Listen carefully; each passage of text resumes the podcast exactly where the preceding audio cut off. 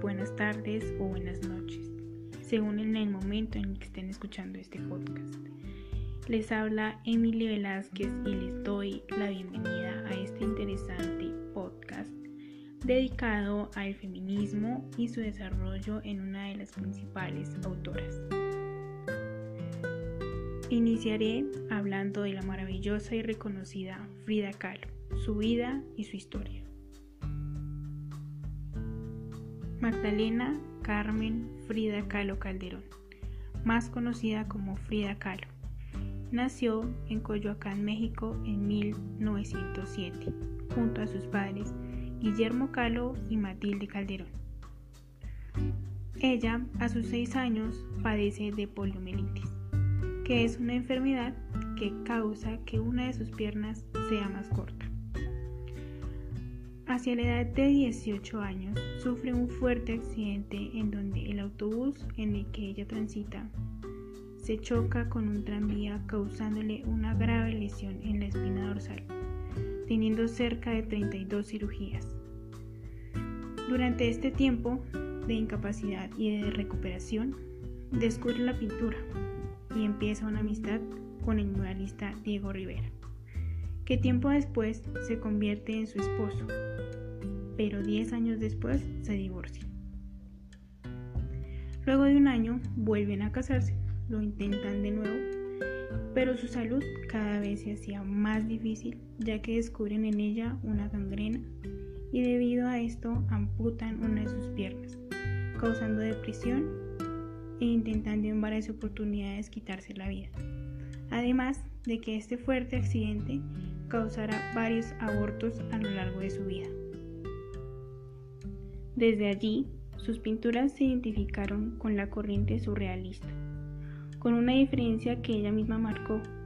No pintaba sus sueños, sino su realidad, ya que se relacionaba con su vida y sus complicaciones de salud, que a lo largo de su vida la hicieron reflexionar y debido a esto hizo grandes, grandes eh, obras de arte.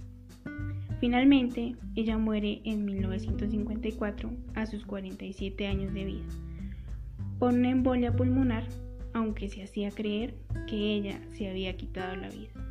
Pero esto nunca se pudo comprobar. En su lucha feminista tomó el lienzo como en la vida real. Fue una mujer autosuficiente que luchó por visibilizar a sus congéneres, es decir, a personas de su mismo género, influyendo en las mujeres marginadas a través de una estética feminista que denunció violencia y segregación. Ella ejerce la libertad sexual, sin temores al relacionarse extramatrimonialmente tanto con hombres como con mujeres. Aparte, fue una militante del feminismo, desde un frente político en donde participa de un partido comunista. Por otro lado, también introdujo una dimensión feminista del arte, de la política y de la sexualidad. Fue una mujer revolucionaria, con las riendas puestas, con el carácter donde es, y sin la idea marginada de ser el sexo débil, porque eso para ella nunca existió. Es símbolo de las mujeres que sufren, además rompe la imagen de la mujer sumisa y dedicada al hogar, reprimidas y enjauladas, en las que su género no les permitía de la libertad. También es reconocida por su forma de vestir, que incluso en la actualidad elementos como la corona de flores y la ropa bordada han adquirido popularidad en el mundo de la moda. Además, en su participación en el Partido Comunista, fue activista de izquierdas, defendiendo a indígenas en México y como símbolo de pertenencia recuperó las tradiciones mexicanas.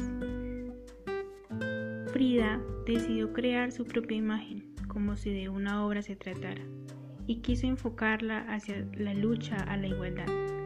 Masculinizó su aspecto, permitiendo y aceptando el vello facial, olvidándose de estereotipos de género que eran tan marcados en esa época.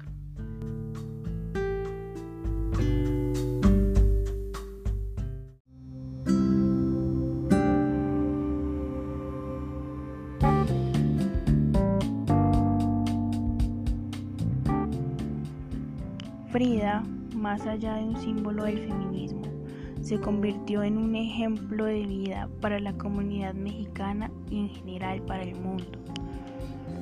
Más allá de esos cuadros, aunque a decir verdad, el hecho de que una mujer hubiese llegado tan lejos en el mundo de la pintura en aquellos tiempos ya tiene mucho que aplaudir y retribuir por sus grandes aportes con el arte. Pero más allá de esto, ella era una mujer libre y lo reflejaba siempre en sus pinturas, en las que hablaba de sexualidad, de aborto, de lactancia, de, maternidad, sin ninguna cohibición, siempre defendiendo su punto de vista, sus decisiones, sus opiniones y siempre creyendo que no somos el sexo débil, que tiene que haber una igualdad de género, que como mujeres eh, debemos aprender de ella, que tenemos los mismos derechos que cualquier persona y debemos hacerlos valer con nuestras decisiones, con nuestras opiniones, siempre defendiéndolas y siendo autónomas de nuestros hechos, de nuestros actos. Esta es la enseñanza que me deja Frida Kahlo y su lucha contra el feminismo. Con esto doy cierre a, este podcast. Eh, espero hubiera sido de su agrado. Muchas gracias por escucharme y hasta una próxima.